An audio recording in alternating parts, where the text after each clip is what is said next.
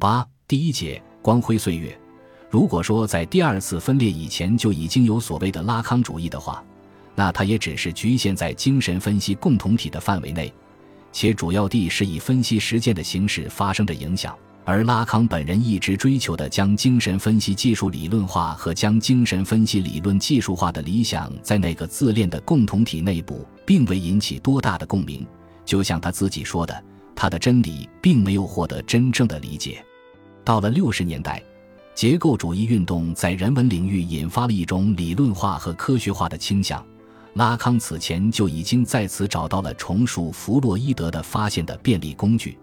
而拉康主义运动也在此找到了适合其生存发展的土壤。这一次，推动这个运动的不再是那些有着医学背景或想走医学道路的分析家，而是成分更为混杂、思想更为激进。更热衷于一切形式的革命的理论家和先锋文人，他们对精神分析或者说拉康主义的兴趣，首要的不是治疗意义上的，而是政治意义上的、理论意义上的或思想意义上的。运动的中心当然离不开研讨班所在的巴黎高师，而阿尔都塞则是推动这一运动的核心人物，至少在六十年代初是如此。路易·阿尔都塞是巴黎高师的哲学教师，他是一个马克思主义者。也是一个结构主义者，还是一名共产党员。更值得提及的是，他还是一个患有严重的精神分裂症的病人，接受过药物治疗、电击疗法，也接受过精神分析治疗。但他找的不是拉康，而是以前接受过拉康的分析的一位神经科医生。这就是说，阿尔都塞与拉康的交叠跟他的病人身份无关。阿尔都塞是在理论和意识形态的层面上把后者看作是自己的同盟。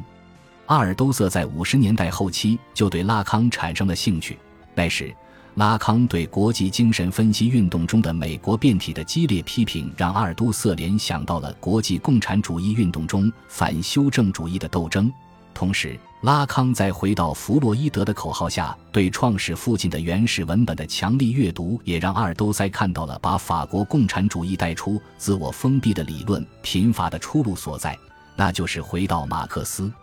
也就是说，至少刚开始，在阿尔都塞的眼里，拉康之于他更多的是一个战略性的参照对象。但是到六十年代初，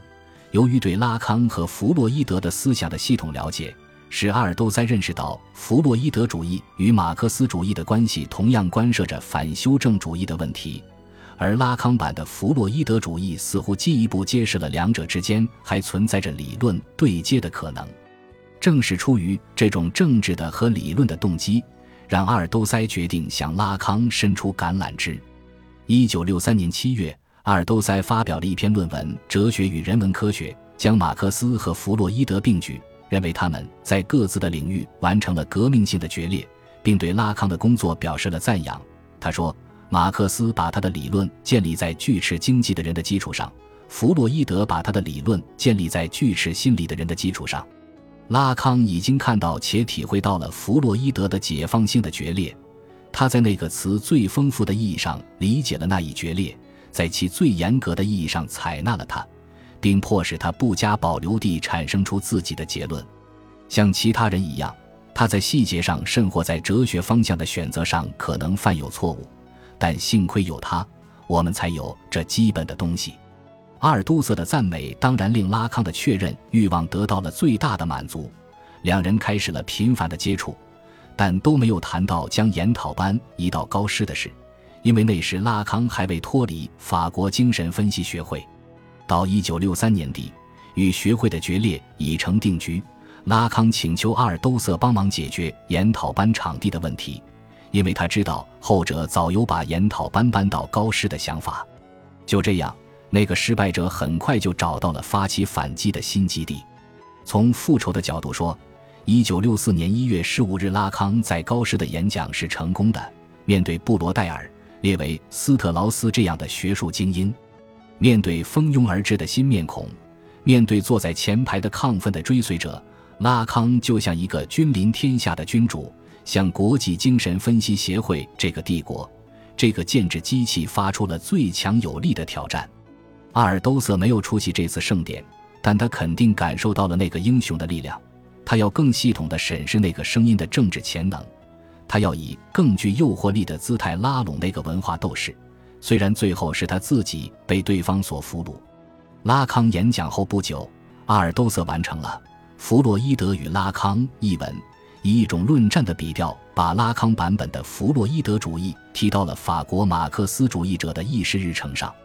一上来，阿尔都塞就以共产党人所熟悉的那种句式，把一个政治化的弗洛伊德和拉康推到了马克思主义者的面前。他指出，在美国学派的宣传之下，精神分析学已变成了修正主义的帮凶，而马克思主义者在指斥这种宣传时，也把弗洛伊德的革命性的发现说成是反动的意识形态。但是，今天我们也一定要这样说：这同一批马克思主义者也以他们独有的方式，直接或间接的成了他们所指责的那种意识形态的第一批受害者，因为他们把这种意识形态跟弗洛伊德的革命发现混淆了起来。因而，在事实上接受了敌人的立场。马克思主义和精神分析关系的整部历史，基本上就是建立在这种混淆不清和不实的基础上。因此，在今天，我们尤其需要回到弗洛伊德，拒绝对弗洛伊德做粗俗神秘化的宣传，提防修正主义的别有用心的含混。以一种历史的理论批判澄清弗洛伊德所不得不使用的那些概念及其思想内容之间具有的真正的认识关系，在这些方面，拉康的努力显得尤为珍贵。没有在法国实际上由拉康开始的意识形态批判和认识论的澄清这方面的努力，我们还是不能理解弗洛伊德这项发现的特点。那么，通过这一意识形态的批判和认识论的澄清。拉康最终获得了什么样的结论呢？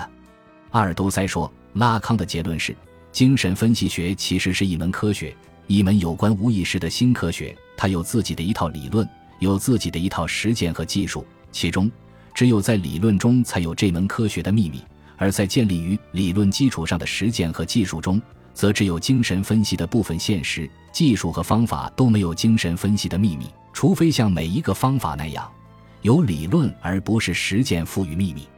因此，拉康的回到弗洛伊德必须在这样的意义上来理解，即是回向已经建立、确立和巩固在弗洛伊德自己身上的这个理论，回向成熟的、深思熟虑的、论据可靠的、经过检验的理论，回向在生活中已站稳脚跟、产生方法和实践的这个先进的理论。这一理论的对象便是弗洛伊德所发现的无意识。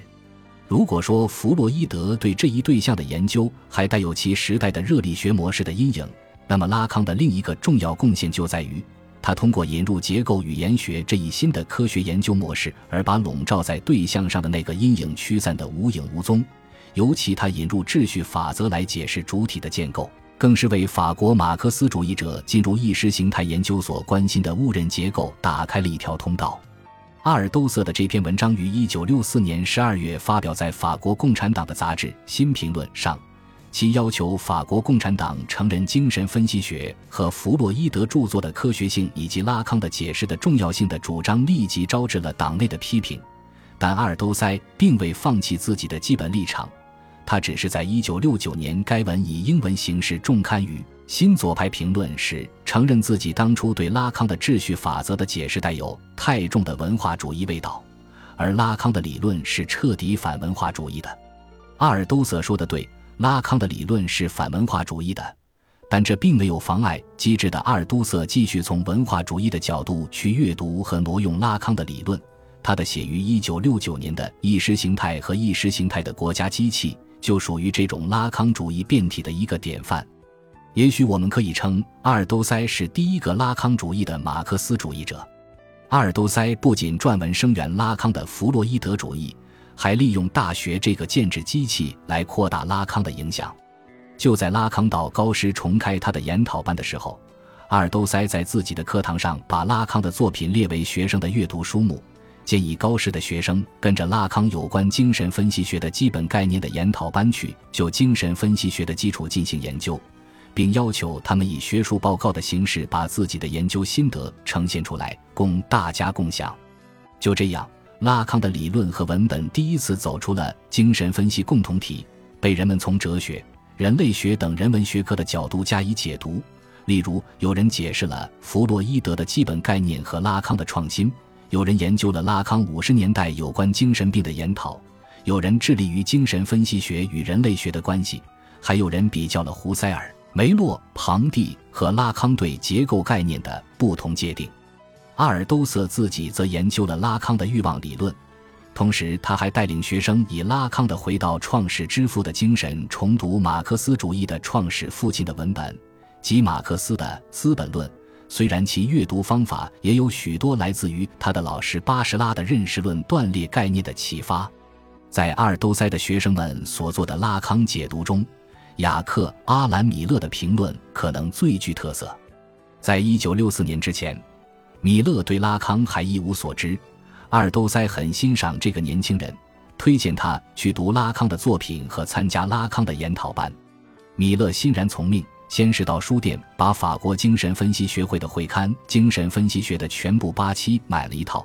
因为几乎每一期的上面都有拉康的文章。然后到乡下钻研这些文本，尤其登在第一期的《罗马报告》让他震惊不已。二十年后，他回忆说：“我清楚地记得我是在二楼阅读《罗马报告》，然后在午餐时间，我下楼告诉我的朋友，他整个早上都在读斯宾诺莎。我刚刚读了一篇前所未见的东西。”从此，他便与拉康结下不解之缘。一九六四年，他在研讨班上见到了拉康。他问拉康：“你的主体概念意味着一种本体论吗？”这个回答式的提问令拉康喜不自胜。就这样，这个年轻人走进了拉康的世界，并将影响拉康所缔造的事业。